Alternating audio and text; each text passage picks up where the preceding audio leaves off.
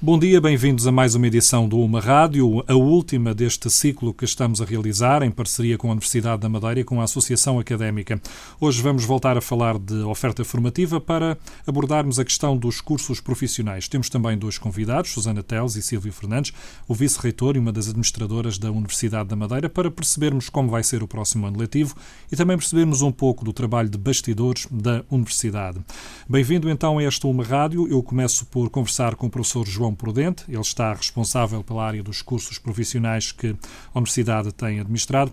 Professor, em primeiro lugar, bom dia. Obrigado por ter vindo à Antena 1. Eh, eu iria lhe pedir que nos falasse um pouco do que é que há em termos de oferta formativa para os cursos profissionais na, na Universidade da Madeira. A Universidade da Madeira, desde 2010, eh, avançou com a formação dos SETES, cursos técnicos eh, profissionais, técnicos especialistas em diferentes atividades. Uh, ainda estão a decorrer. Uh, começaram este ano, uh, este ano ativo, os últimos três cursos. e agora vamos, vamos seguir com, a, com, as alterações que foram realizadas em nível nacional pelo atual Ministério da Educação. vamos seguir com os novos cursos técnicos superiores profissionais, que são a continuidade desses. Os, os que eram os cursos que estão ainda a funcionar e que a Universidade tem oferecido, em diferentes áreas, desde na área do especialista em património natural, em património cultural, em energias renováveis, técnicos especialistas em instalação e manutenção de redes na área da informática, uh, técnicos especialistas em guias da natureza, muito virado para o turismo, uh, agricultura biológica, numa, numa parceria com a, a Secretaria Regional da Agricultura e, e, ambiente, e ambiente, no sentido de eh, promover a formação de especialistas para aquela área de, de modo de produção. Uh, temos também no, na área do treino desportivo com jovens atletas e uh, assim de cor também não me lembro, mas temos uma oferta e temos mantido essa oferta. Naturalmente que este ano, devido ao fim do quadro comunitário e porque não havia mais hipóteses de uh, abrirmos mais cursos, abrimos apenas três. Agricultura biológica, eh, guias da natureza e uh, instalação e manutenção de redes abriram novos cursos que começaram este ano ativo e que vão terminar no próximo. Uh, esta foi, digamos, a primeira intervenção na área da formação profissional da Universidade.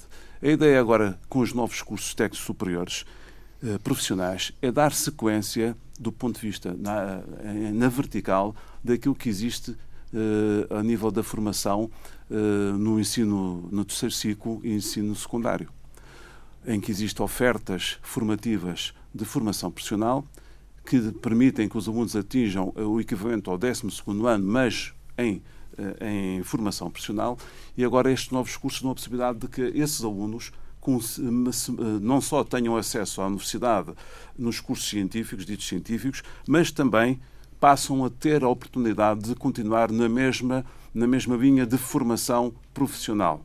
Cursos superiores de curta duração, que são dois anos, mas no mesmo, na, mesma, na mesma, eh, no mesmo modo de formação, formação profissional, em ambiente de formação profissional, que engloba sempre uma grande relação com as empresas, eh, com o estágio, eh, com uma, o chamado estágio, que é uma formação em contexto de trabalho. Isso, nestes cursos que temos vindo a realizar, isso já aconteceu.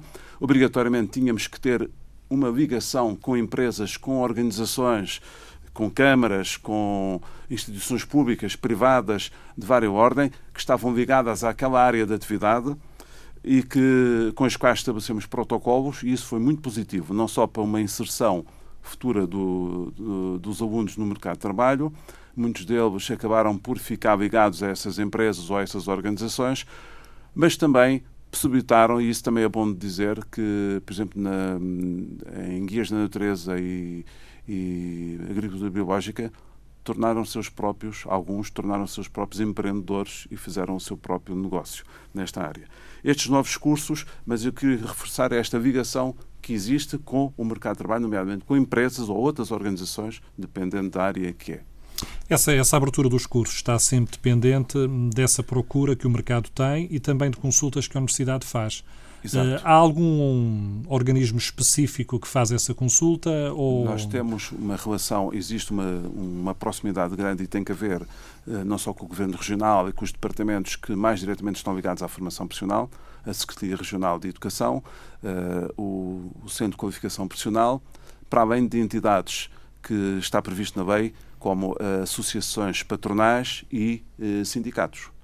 Eh, todos eles têm uma palavra a dizer na abertura destes cursos. Naturalmente, quando a própria Secretaria, ou a região, através da Secretaria, implementa cursos de formação profissional no ensino secundário, terceiro ciclo e secundário, está à espera e pretende que nós demos continuidade a isso e que na região haja uma oferta de ensino superior nos cursos que eles próprios estão a formar jovens uh, nesse, nesses anos, nesse nível de, de educação.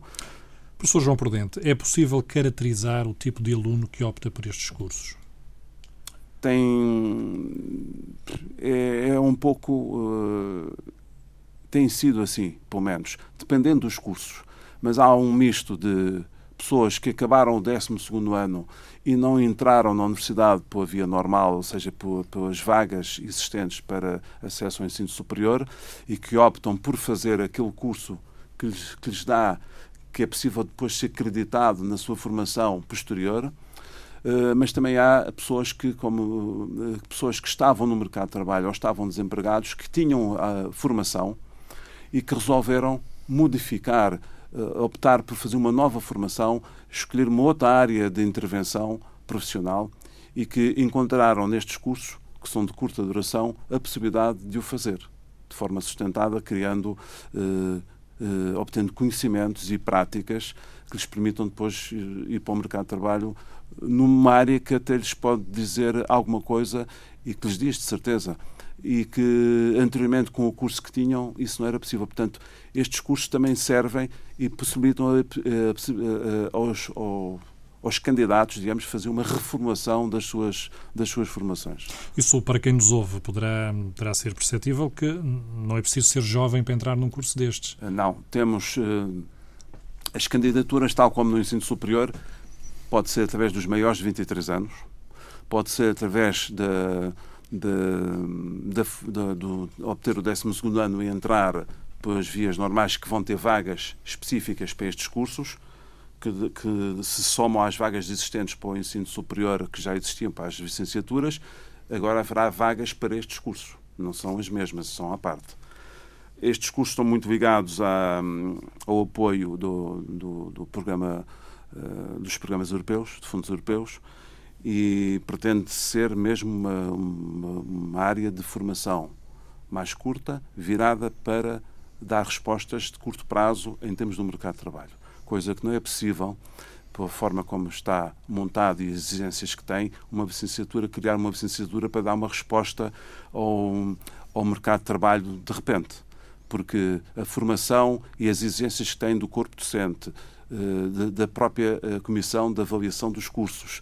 É tal modo pesado que quando acabasse, estivesse pronto para arrancar, o mercado de trabalho já, já não precisava. Aliás, isso tem sucedido várias vezes quando as pessoas procuram pegar no ensino superior para dar respostas concretas a determinadas necessidades. Há algumas necessidades que podem ser supridas uh, através de cursos de, cursos de curta duração, MBS e, e outros cursos breves, mas as licenciaturas, os mestrados normais, é uma formação já noutra, numa abrangência que também envolve a formação de, para as necessidades e que é importante em termos da sociedade e da economia, mas estes cursos, por terem uma formação mais leve, terem uma formação mais, de, mais curta, permitem uma resposta atempada às necessidades uh, do mercado, digamos assim.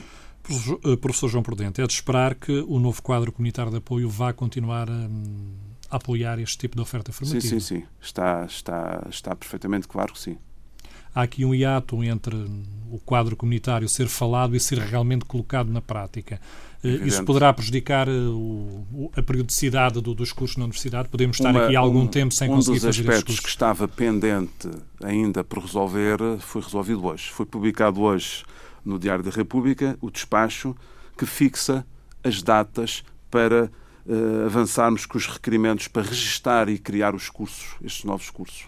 Até agora estávamos à espera que essa legislação saísse, saiu hoje e prevê que entre 16 de junho e 31 de julho sejam enviados para o Ministério uh, o pedido, o requerimento de acreditação e criação de, de, destes cursos cada universidade fazer isso. Portanto, todo o processo administrativo da criação do curso, dos contactos com as entidades locais e regionais para poder avançar com o curso, só agora que está pronto o quadro legislativo para avançarmos. Como vê, isto é um processo, e, aliás, eu exponho aqui duas datas para os cursos para avançar em 14, 15 até esta data. Para avançarem para 15, 16 é entre 16 de outubro e 31 de dezembro. Nós vamos ter um grande trabalho para fazer, com todas as dificuldades que temos, mas vamos tentar, já no próximo ano ativo, avançar com alguns dos cursos. Até aproveitando aquilo que já existe, eh, reformulá-los, que, é, eh, que é mais fácil, e avançar de acordo com aquilo que são as necessidades prementes a nível regional e que estão bastante claras em relação não só ao número de alunos, e posso lhe dizer que existem 3.700 e tal alunos a completar o secundário no 11º e 12º ano na via profissionalizante, embora as expectativas de, a nível regional sejam que estes, estes valores atinjam a curto prazo os 50% dos alunos, mas para já temos este número de alunos. Isso significa que 3 mil e tal alunos a completar o 12 ano via profissional uh, é, é, muito, é muito aluno uh, que nem todos queiram prosseguir os estudos em termos do nível superior, embora na via personalizante, mas no, a, a nível superior, é um número muito grande de alunos. Para dar uma ideia, a Universidade tem cerca de 3 mil alunos. Professor, vamos, esse é um assunto que eu quero voltar a abordar, mas vou fazer só aqui uma ressalva, porque para quem nos está a ouvir, este programa é gravado, vai ser transmitido a posteriori, ou seja, a data da publicação é o dia de hoje, mas sim, quando sim. ouvirmos o programa já não será no dia de hoje. Era só esta ressalva uh, para não haver aqui nenhuma confusão com as datas. Agradeço essa ressalva. O, o professor falava, uh, por exemplo, que um, há realmente muitos alunos a acabar uh, os cursos da, da via, pela via profissional.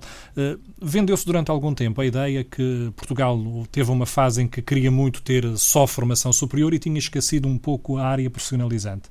Acha que se está a dar a volta a isso ou isso nunca foi verdade? Em Portugal, o excesso de, de ensino superior nunca existiu. Tanto é que continuamos na cauda da Europa a 28 em termos de uh, número de pessoas diplomadas para o ensino superior. Aliás, um dos objetivos da 2020, da Europa 2020, é atingir metas que Portugal nem a região conseguirão cumprir. E que está perfeitamente claro que devia ser atingido, que era os 40%. Nós não vamos conseguir, a Madeira não vai conseguir, Portugal não vai conseguir. E isto, é, estes cursos, esta nova oferta, é uma tentativa de criar um curso de nível superior, ensino superior, de forma a minorar o problema de formação que existe e de qualificação dos ativos que existem em Portugal. O objetivo seria 40%. Nós estamos neste momento em que, em que valor? Tem presente? O que é que lhe diga? Neste momento não, não me recordo. Eu tenho para aqui apontado 20. 20 à volta dos 20%. 20 não, mais. 20, mais. Penso que é 27%. Uhum. A pessoa João Prudente, há Só pouco... que estas de 27 para 40 é uma distância é... muito grande. Há pouco falava hum, da questão de alguns destes uh, formandos acabarem por ser eles próprios depois empreendedores e criar as suas próprias empresas. Uh, há também nestes cursos, quando são ministrados, uh, passada essa ideia do empreendedorismo, são dadas também as bases para que se possa criar o próprio emprego depois? Em alguns sim, porque faz parte dos próprios conteúdos a abordar, não necessariamente em todos. mas o principal aqui é e a Universidade até já, já teve essa oferta, mesmo em termos gerais, e já se pensou e, em criar como, como que uma oferta obrigatória e, por outro lado, ter essa disponibilidade.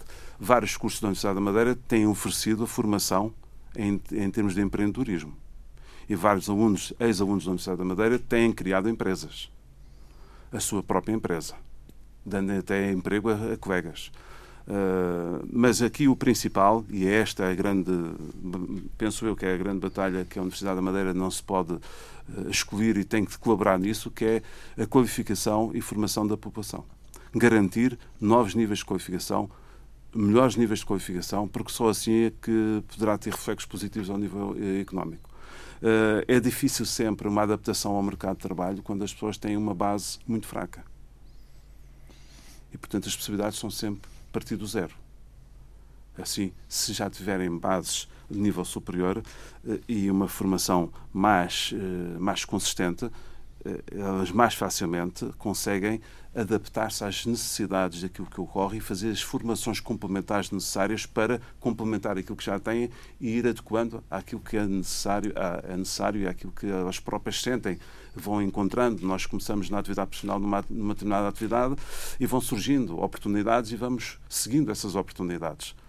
Mas temos que fazer a formação contínua. E este é o outro lado da, da, do papel da universidade. A universidade também faz formação contínua, faz formação de base das licenciaturas, mestrados e, e esta formação técnico-profissional. Vamos agora fazer estes novos cursos e contribuir assim para que a população se qualifique e que eh, tenha a oportunidade de dar um contributo válido para a economia da região.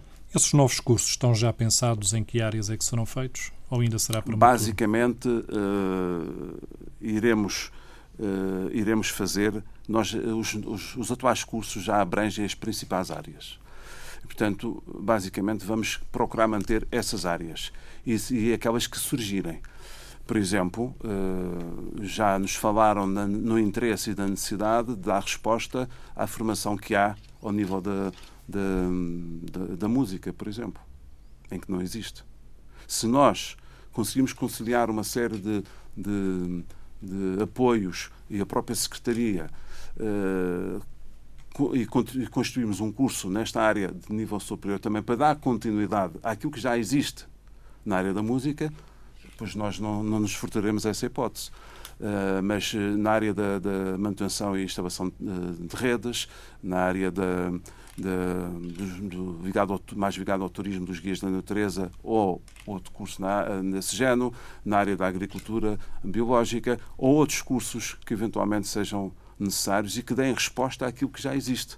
Existe, da parte da, da, da, da Secretaria Regional, a noção daquilo que, eh, que é feito e de onde, onde estão, que áreas em que eles se encontram.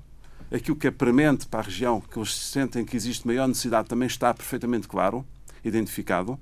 E também existe aquilo onde, apesar de haver alguma formação e onde não se pode dizer uh, cortar, digamos, uh, as pernas a, a, alguém que gosta muito daquela área e que quer fazer a sua formação e não ficar com essa formação, mas prioritariamente é para aquelas áreas onde existe gente a ser formada e onde existem necessidades em termos do mercado.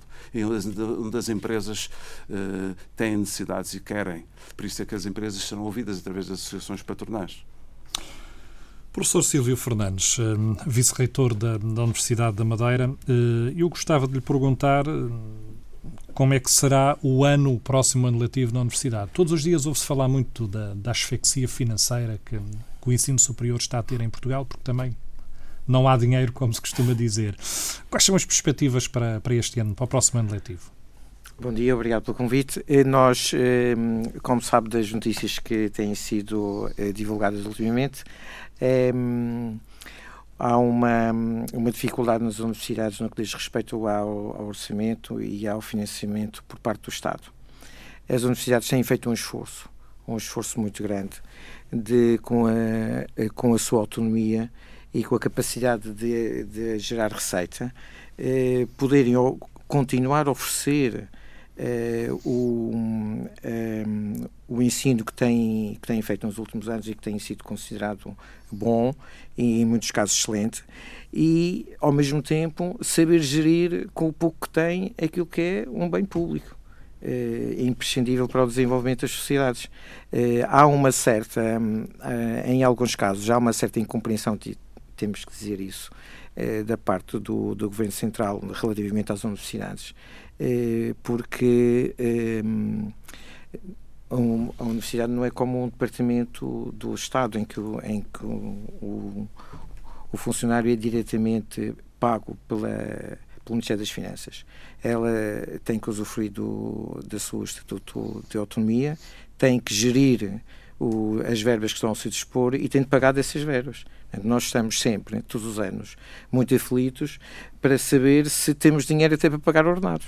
Até porque e muitas vezes é, o, os orçamentos pode... saem um pouco fora de, fora de prazo. Fora, fora de prazo. Há, como sabe, há, há a questão dos 30 milhões que não foi, que não foi enfim, eh, eh, que não foi enviado para as universidades no, no conjunto, 30 milhões no conjunto no ano, do ano anterior.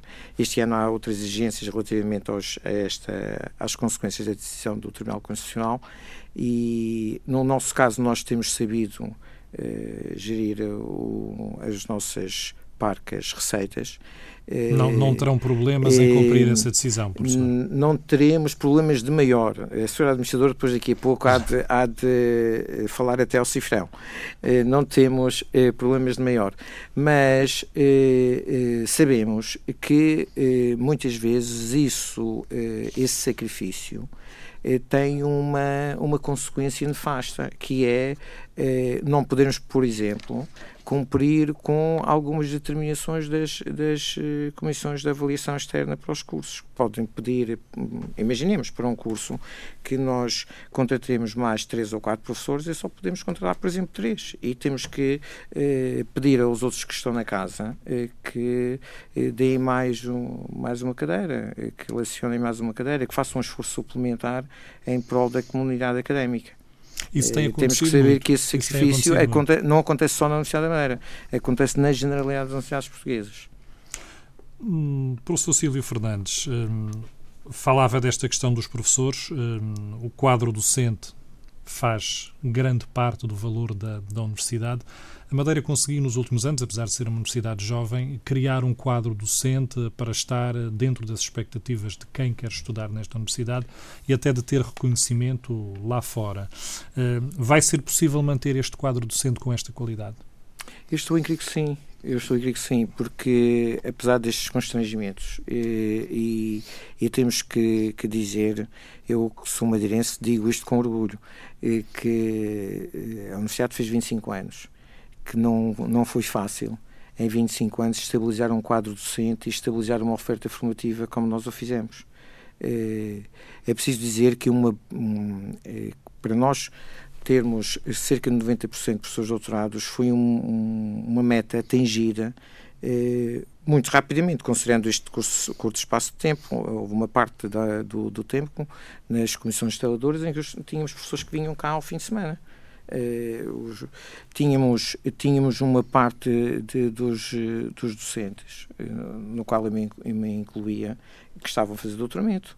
Portanto, houve um esforço muito grande de adaptabilidade. E agora que chegamos a este, a este patamar, eh, também temos que, que, reconhecer que os docentes que agora estão na, na condição de pessoas doutorados e que já fazem parte de projetos de investigação, centros de investigação, já criaram conexões com outras áreas, com outros, outros, outros centros e, e participam em, em, vários projetos e tudo isso eh, contribui para o, o, engrandecimento e a qualidade da investigação na Universidade da Madeira, que é o outro dos aspectos fundamentais para a estabilização de uma instituição como a nossa. Há aqui dois aspectos que, que devem estar sempre ligados. Eh, a lecionação eh, competente eh, e a investigação. Haverá, em termos de oferta formativa, algum ajuste que possa vir a ser feito na universidade?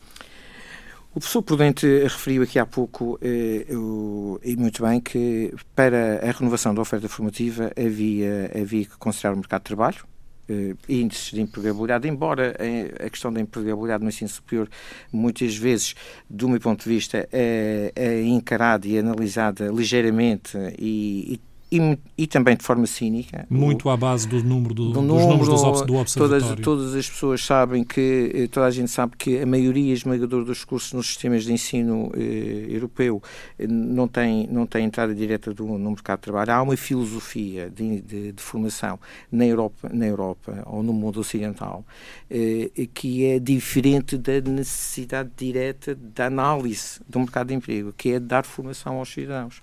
Porque as sociedades, se, você, se formos analisar os índices das sociedades mais avançadas e que nós nos comparamos, gostamos de nos comparar, muitas vezes igualmente, mas gostamos, eh, parece que nos faz bem eh, compararmos com a Finlândia, com a Suécia. Todas essas sociedades têm todos os índices eh, números muito melhores do que os nossos na formação superior. E eles a sabem nossa... que há uma relação direta, uma relação direta entre formar em massa e em qualidade, não é só formar por formar, em massa e em qualidade no ensino superior, porque isso, porque a sociedade vai ganhar com isso, porque as pessoas formadas no ensino superior têm melhores competências. Acha, acha que o paradigma é que está errado? Estamos a pensar em, em formar só para o emprego e não para essa formação de uma, de uma sociedade nova, de uma sociedade formada, Sabe, educada, quando, eu quando era miúdo, pensante sobretudo. Eu quando era miúdo, eu, o, muitos dos meus colegas que acabaram comigo a quarta classe, eh, alguns deles com já um pouco atrasados no, na formação, porque o ensino, era muito rigoroso e as pessoas ficavam retidas injustamente, eh, iam logo para o mercado de trabalho. As sociedades evoluem e depois isso foi, foi avançando no tempo, no tempo. Hoje, eh, se reparar, o ensino obrigatório já vai no 12 ano o primeiro ciclo do, do ensino universitário, daqui a uns anos, será quase obrigatório. Portanto, há aqui uma lógica que não é que tem que ser a lógica da formação do cidadão. E, e é claro que é conveniente que, eh, que, que as, as, universidades ou os institutos superiores ou mesmo os, os institutos politécnicos eh, tenham que formar para as necessidades. Toda a gente compreende que a lógica deve ser essa, mas ninguém é capaz de adivinhar, não há nenhuma sociedade que seja capaz de adivinhar o número exato de eh, pessoas formadas para uma determinada profissão. Possivelmente nem o é, timing certo. Não, nem, nem hoje, e é de admitir hoje, hoje senão nós, nós tínhamos que admitir que, que, a Alemanha funciona mal. Quando, quando a Alemanha diz que tem falta de engenheiros, alguma coisa não, alguma coisa não corre bem. Quando, quando a Grã-Bretanha diz que tem falta de professores e de enfermeiros, alguma coisa também não corre bem lá. Portanto, há aqui os, o, o, os governos não têm capacidade de adivinhação a partir, por exemplo, de dados como a demografia, de dados eh, de outros dados sociológicos ou de dados da economia, a economia é muito variável, como, como todos sabem, eh, que não permite que nem os governos nem as universidades possam, num determinado momento, dizer: olha, para a semana, ou daqui, eu estou a exagerar um bocadinho, passa aqui perto, eh, daqui, um, daqui a dois anos, eu vou precisar de 50 médicos ou de, de 30 gestores. Nós temos é que ter a capacidade de eh, ver que o paradigma ocidental tem estas características. E dentro desse paradigma, encontrar uma formação que possa ser mais abrangente, de resposta mais abrangente, para a qualquer momento o cidadão estar capacitado para entrar no mercado de trabalho e, e, e se sentir feliz na sua, na sua profissão e também oferir o, aquilo que ele deseja ser o preço pelo seu trabalho. Professor, eh, há cerca de 15 dias atrás, se não me falha a memória, hum, veio a público aquela ideia que o governo eh, podia estar a pensar fechar eh, ou então não abrir novas vagas em cursos que não tivessem saída profissional entronca um pouco na conversa que estávamos a ter agora, é capaz de não ser a opção mais correta, na sua opinião. Mas o Governo vai ter dificuldades, se quer que eu lhe diga. Como é que vai conseguir Como é que o Governo vai... vai eu, eu estou a imaginar o Ministro a falar com o Presidente do... com o Diretor da Faculdade de Direito de Lisboa, que abre 500 que vagas que abre 500 vagas por ano, só a Faculdade de Direito da Universidade de Lisboa. Portanto, é por isso que eu há, dia, há pouco dizia que isto eh, tinha, estas análises às vezes padecem uhum. de uma certa coerência uma certa coerência. Eu, eu acho que é que é que é, eh, devemos dar resposta aos anseios dos jovens. Hoje, eh, eu penso que ninguém, eh, nenhum pai admite que a sociedade lhe diga, através das suas instituições de ensino superior, olha, nós não temos formação para o seu filho, ele vai ficar só apenas com o 12 ano. Ninguém quer isso as pessoas que querem ir para o décimo, para o, eh, ter um curso, frequentar um curso e obter uma, um diploma de ensino superior na diferente, no, nos diferentes eh, nas diferentes áreas. E na área que, na, na área que lhes eu interessa. Eu acho que devem ter, eu acho que é um, que é um, que é uma, uma, que é um direito é, que, que devem ter, porque o, o Estado, através dos impostos, deve, deve também ter essa função de, de formar os cidadãos. E de, e, de, e de satisfazer as necessidades que eles consideram ser próprias eu acho que a democracia não deve falhar. Senhor Vice-Reitor, hum, a Universidade tem notado, hum, não lhe diria falta de alunos, mas hum, alguns alunos que ou não estudam ou abandonam os cursos eh, porque não têm capacidade financeira para, para os conseguirem concretizar? Nós já tivemos, eh, já tivemos é, o, o, pior momento foi dado dois anos para o ano anterior. No, neste, nesta fase nós temos um, um, uma taxa de abandono à volta de, de 2,6%, 3%, não chega a 3% e penso que as coisas já estiveram, já estiveram piores.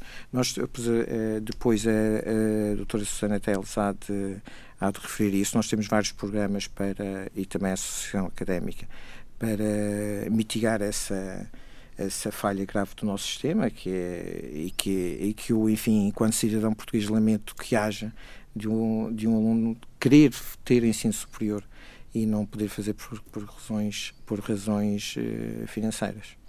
Professor, um, a questão do turismo. Estamos numa terra onde um dos pilares bases da nossa economia e é o turismo. A Universidade está com certeza ciente e preocupada com esta área. O, o que é que. Para já o Observatório do Turismo, mas poderão haver mais coisas ligadas ao turismo na Universidade? Nós, no, na, na, curta história da Universidade da Madeira, tivemos no início um, um curso de gestão hoteleira. Depois, eh, esse, essa, essa, essa versão foi abandonada e o departamento eh, correspondente passou a oferecer o curso de gestão e o curso de economia. Eh, depois, eh, na anterior reitoria, achou-se, foi considerado e muito bem, criar um observatório de, de turismo. Já tem, dado já tem apresentado resultados da, da investigação. E agora o Sr. Reitor, quando tomou posse há um ano, comprometeu-se a, a, a lançar um projeto de turismo com a justificação óbvia de que não se percebia porque que uma região de turismo como a nossa não tinha na sua universidade um curso de turismo ou formação avançada na área do turismo. Nós eh, temos, eh, já convidámos um professor eh, estrangeiro para liderar essa, esse projeto. Nós já temos tido várias reuniões, temos um programa mínimo para ser alcançado a, a curto e médio prazo e que passa primeiramente por uh, oferecer cursos para uh, técnicos especializados na área do turismo, cursos de curta duração, primeiro, e depois por, por, por a funcionar um MBA, em primeiro lugar.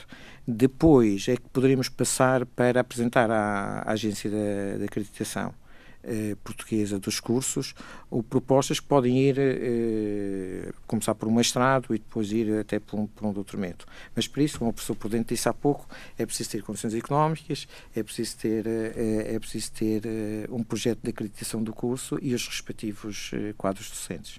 O professor tem já alguns timings para, para estas medidas que acabou de nos falar? Essa, estas duas primeiras, a primeira penso que se pode fazer ao longo deste ano, do próximo ano letivo, 14-15 eh, o MBA 15-16 e, e, depois a outra formação a partir de 16-17. E são esses os planos da atual São esses os planos, sim. Se as condições económicas o permitirem. Sim, eu julgo que, eh, que, nós, eh, que nós até temos, eh, além disso, a possibilidade de candidatar a fundos, um, sendo um projeto inovador, eh, e também temos eh, entendido que este projeto não pode ser feito sem a contribuição de parceiros eh, da área do turismo. Envolver as empresas. Envolver as empresas, envolver o, o, o governo regional e, e até o, e as parcerias com, com centros de investigação.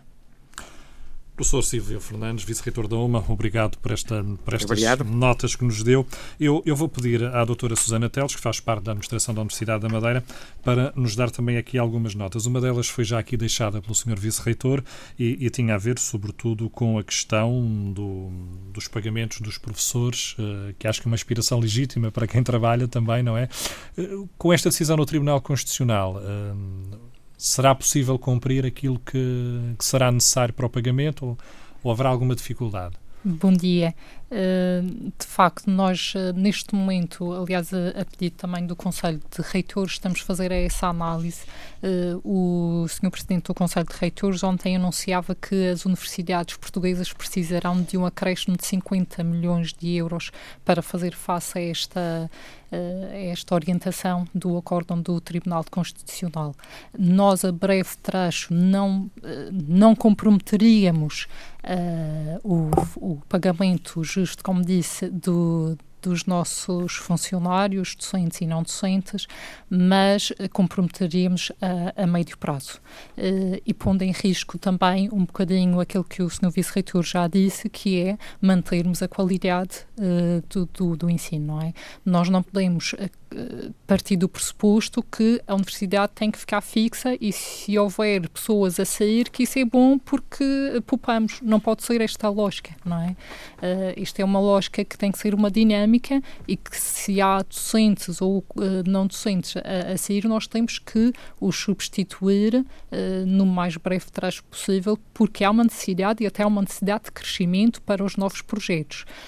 de maneira que, de facto, estamos a, a, a considerar que, que, o Ministério da Educação deve suportar esta orientação do Tribunal. De, de caso contrário, de facto, põe em risco não só a Universidade da Madeira, todas, todas as, outras universidades, do sim, país. Sim. É, é uma situação que está a ser ponderada, há contactos uh, nesse sentido, sim. ou espera-se que haja bom senso por parte e esperemos do Ministério? que sim, sim. Uh, aliás, porque já houve uh, aqui um, um, valor que foi deduzido na, no orçamento do Estado para 2014 a todas as universidades, à conta também por causa destes, desta redução remuneratória, que depois o Ministério considerou um valor menor em 30 milhões de euros, agora com esta superposição, quer dizer, depois torna as coisas uh, muito complicadas. A, doutora Susana Teles é talvez uma das faces menos visíveis eh, da universidade, porque quando falamos da universidade falamos dos alunos, dos professores, falamos dos cursos, mas depois esquecemos depois eh, aquela máquina administrativa que permite eh, assegurar os pagamentos dos ordenados, o funcionamento do dia a dia, os, a própria manutenção do, dos edifícios. É, é, um pouco isso que os serviços administrativos da universidade têm que fazer todos os dias. É tudo, todos os dias, exatamente. Portanto, de facto, a face mais visível são os nossos alunos e os nossos docentes mas depois há um trabalho que diria de bastidores que têm que estar uh, têm que estar presentes e que são uh, essenciais para o bom funcionamento. Portanto, nós temos o ensino e a investigação a decorrer paralelamente. Uma universidade não pode ser só virada para o ensino nem só para a investigação. Portanto, tem estas duas componentes e há um conjunto de serviços de apoio tanto aos docentes, aos investigadores como aos alunos. Uh, para os alunos temos os serviços académicos, uh, que, que, são o primeiro rosto de, de contacto com os alunos, das inscrições, dos requerimentos, de lançamento e diplomas no final da fase. Uh, depois temos a unidade de projetos e cooperação, que dá apoio uh, à gestão, às candidaturas uh, e ao financiamento dos projetos na área da investigação. Temos toda a parte de recrutamento de recursos humanos, apoio jurídico e da aquisição de bens e serviços que é feita pelo, também pelos serviços. Uh, temos depois a componente de informática, não é? Que, que, que, hoje em dia é imprescindível para que as coisas funcionem com a celeridade possível. Temos depois também a área da biblioteca e de arquivo, portanto, que também suportam uh, esta estrutura. Doutora, o, o Serviço Reitor falava aqui há pouco que a taxa de abandono é uma taxa, neste momento, muito mais baixa do que era há algum tempo atrás, mas a Universidade tem também mecanismos, eh, nós de resto, em alguns programas também já os abordamos, tem mecanismos que permitem uh, criar uma espécie de almofada uh, para quem não tem meios financeiros de continuar ou de entrar na Universidade. Exatamente, nós temos tido uh, essa preocupação, sabemos que não conseguimos atingir todos os alunos devido também às nossas restrições, eh, mas além do, de, das bolsas de ação social que existem, que são mesmo da parte do Ministério da Educação, a Universidade nestes dois anos, já era um programa que vinha da anterior reitoria, mas nós temos mantido, temos um uh, o Fundo de Apoio de Emergência, uh, que neste momento está a, a, suportar cerca de 40 alunos, portanto tem um, um plafond de 40 mil euros anuais. Uh, temos também um plano de regularização de dívidas para alunos que não conseguiram no ano anterior fazer o pagamento regular e que, não fazendo o pagamento regular, estariam obrigados quase a sair do sistema. Nós não queremos isso. Queremos que as pessoas continuem, não, não seja por uma questão financeira que não continuem os seus estudos. De facto, seria uma injustiça social nós termos alunos a abandonar por uma questão financeira. E de maneira que temos este plano de regularização de alunos, eh, de dívidas aos alunos que os, lhes permite continuar e dar um prazo maior do tempo para o pagamento de, de, do plano anual. Uh, também uh, ajudamos uh, na bolsa de alimentação que é gerida e, e, e, realizada pela ação, Associação Académica da Universidade. Nós também colaboramos neste sentido. Uh, são estas as uh, maiores iniciativas que tivemos. Também tivemos este ano, uh, nós temos alunos a tempo integral e tempo parcial, e, e uma de, das decisões foi de reduzir a propina do estudante a tempo parcial de 70% para 50% do valor da propina a tempo integral. Doutora, é possível perceber nesta questão de, do, apoio, do apoio social, do apoio ao estudante, que percentagem do orçamento da universidade pode ser anexado?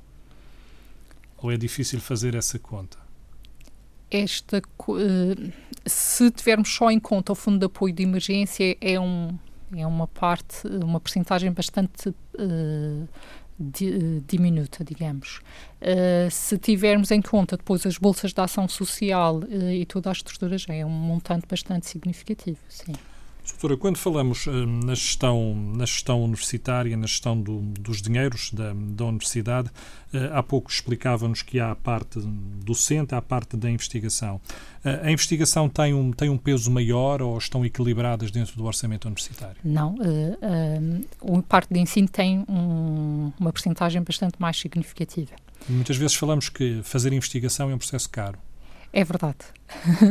Dependendo das áreas, uh, as áreas das ciências uh, sociais são, e humanas são áreas que não precisam de laboratórios tão, com necessidades de equipamentos, uh, portanto, não existe tanto financiamento a esse nível. Uh, claro que a nível de, de, do processo de investigação uh, serão equivalentes. Uh, as, as áreas das químicas, das biologias, têm necessidades laboratoriais muito específicas e, e, e são de facto bastante mais dispendiosas. De maneira que nesse campo, sim, fazer investigação é, é, bastante, é bastante caro, é bastante dispendioso. Tem sido possível cobrir essas despesas neste momento? Não tem sido possível na, naquilo que nós gostaríamos. Uh, porque eh, porque temos restrições orçamentais uh, grandes. Uh, temos, felizmente, boas equipas de investigadores que vão se candidatando a projetos tanto regionais, nacionais como internacionais, e isso vem, vem estimulando, não é? E, e vem fazendo crescer o trabalho de investigação e é significativo o trabalho que tem sido feito no nível de investigação uh, e os resultados que temos tido com alguns parques recursos que, que às vezes uh, temos. Doutor, esse trabalho às vezes peca um pouco pela falta de divulgação. Bem, sei que não é, não é a sua área, mas uh, poderia faltar talvez algum pouco. É verdade, uh, não é uma face tão visível. Tão visível da universidade, não e, é? Às vezes temos coisas de valor e não. Bastante valor. Não, não as vendemos, uh, E não aspas. as vendemos, é verdade. Nós temos que ter esse cuidado também. Às vezes, os, o, porque os investigadores estão muito preocupados com o resultado da sua investigação e o continuar da investigação em novos programas, portanto, são mais centrados e, claro, tem que ser o foco da sua atenção é no trabalho em si. Eh, de facto, precisamos depois de alguém que, que espelhe este resultado para a comunidade não é? Porque de facto é um resultado válido e, e, e, intenso. Nós temos de facto muito trabalho realizado a nível de investigação em diversas áreas na, na universidade. O Sr. Vice-Reitor estava, estava, estava a fazer sinal que, Sim, é, só para é dizer também um pouco mais talvez a sua área até. Não, eu, eu, enfim, porque eu sou professor e investigador também, também sou sensível à questão. É, há uma parte dos resultados da investigação que é muito técnica e que é publicada em revistas internacionais e não é fácil de, hum, de a transformar em, num normativo que diga respeito àquilo que é usual nos média. É? Mas todos nós assistimos na, na imprensa regional a, habitualmente a, a, com a notícias sobre conferências que no fundo vêm, divulga, vêm constituir a divulgação desse, desses resultados.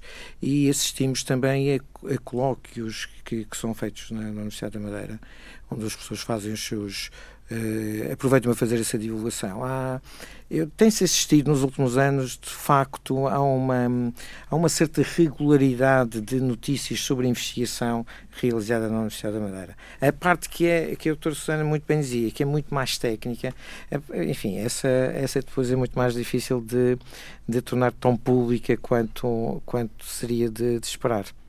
Doutora, uma última questão, porque estamos a chegar ao final do nosso tempo, eh, tem a ver com as infraestruturas. A administração da universidade gera também uh, vários espaços que a universidade tem neste momento.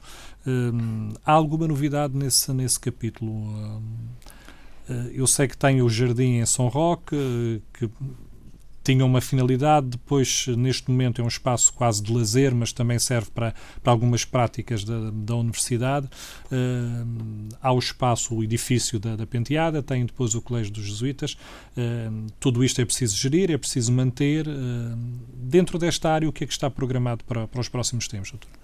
Nós estamos a, a ponderar uh, nos candidatarmos a alguns uh, fundos agora no próximo quadro comunitário uh, para fazer de facto a manutenção e o reequipamento de, de algumas necessidades, porque o edifício é relativamente novo, mas uh, tem que ser requalificado algumas áreas, uh, tem que ser uh, renovado a nível de equipamentos e, portanto, estamos a, a aguardar, já temos alguns projetos um, até elaborados, estamos agora a, a, aguardar a aprovação do novo quadro e, o, e a possibilidade de avançarmos com as candidaturas para depois fazermos face a, estes, a estes projetos.